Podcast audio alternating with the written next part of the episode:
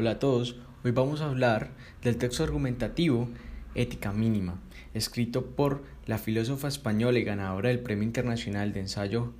Jovellanos 2007, Adela Cortina, catedrática de ética que ha dedicado la mayor parte de su vida a tratar el tema de la ética en diferentes asuntos como la ética organizacional, entre otros. El texto se escribe en la época de 1986 en Madrid, España. Algunas personas consideran que el contexto de la época y la relación del texto se relacionan. Otras pueden pensar que no. Mi posición es que sí y a la vez no. ¿Por qué? El tema de la moral y la ética es algo que se trata desde los grandes pensadores griegos siglos antes de Cristo sin embargo, es un tema que aún se debate hasta la actualidad y por ende cualquier época es un contexto adecuado para tratar este gran tema. El texto va dirigido a quienes interesa la diferencia entre la moral y la ética, principalmente profesores que dan cursos de ética. Ahora, pasemos a la tesis. La tesis del texto como indica la autora, defiende la idea de diferenciar a la ética de la moral, reconociendo que la ética no, puede prescindir del todo de la moral, pero haciendo especial énfasis en que realmente son diferentes y que por lo mismo el profesor de ética y los cursos deben ser diseñados para dar ética desde una mirada reflexiva filosófica y no clases de moralidad democrática.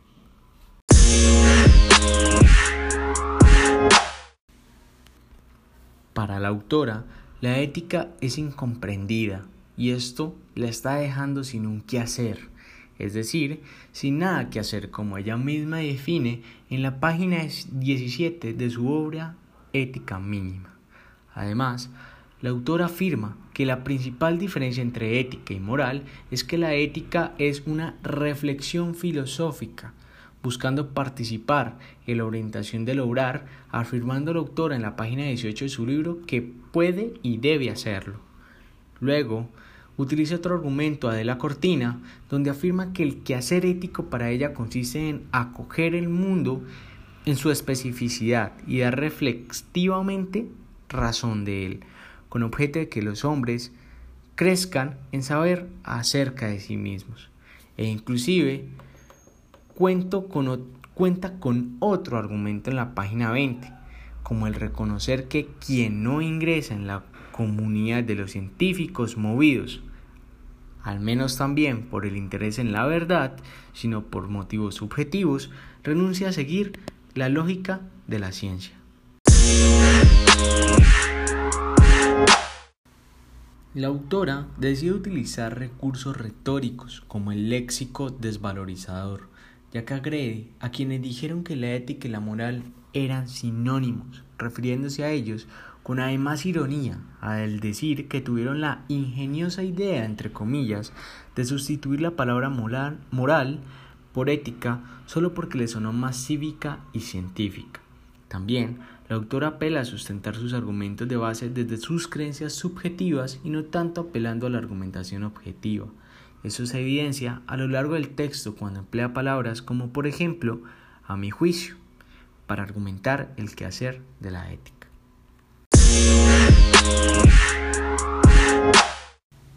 La autora busca polemizar y eso se ve reflejado al momento en que ridiculiza a quienes competía, como se refiere a las personas que sustituyeron el término moral por ética, el cual para ella es inadecuado el momento en que se burla, dando alusión a que ni siquiera los profesores de ética enseñan ética como deseaban esos a quienes competía,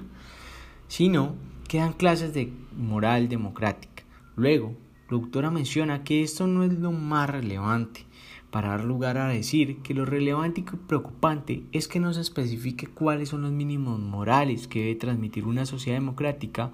para evitar renunciar a la humanidad. También la autora menciona que la diferencia entre ética y moral es que la moral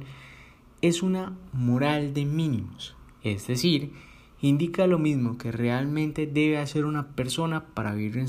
en sociedades democráticas, mientras que la ética es una filosofía moral, es decir, una reflexión filosófica.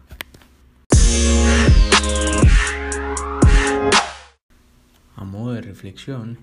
se evidencia que la autora, al no dar argumentos sólidos, es decir, objetivos basados en estudios o demostrando de alguna forma por qué sus argumentos deben ser válidos para explicar su tesis, ya que explica la misma solo desde su visión y lo que cree de forma subjetiva, los argumentos subsiguientes, luego de estos, pierden toda su fuerza, aunque cuenten con citas y referencias eh, de algunos otros estudios. Evidenciando esto, las ansias de Adela Cortina por solo defender sus ideas desde lo que cree y ridiculizar a quienes no piensan igual que ella, demostrando de esta manera una hipocresía de la misma autora al decir ella misma en su libro Ética Mínima en la página 20 que el profesional ético no debe limitarse a comunicar sus convicciones morales, puesto que rehúsa la posibilidad de alcanzar niveles más universalmente compartibles y fundamentados.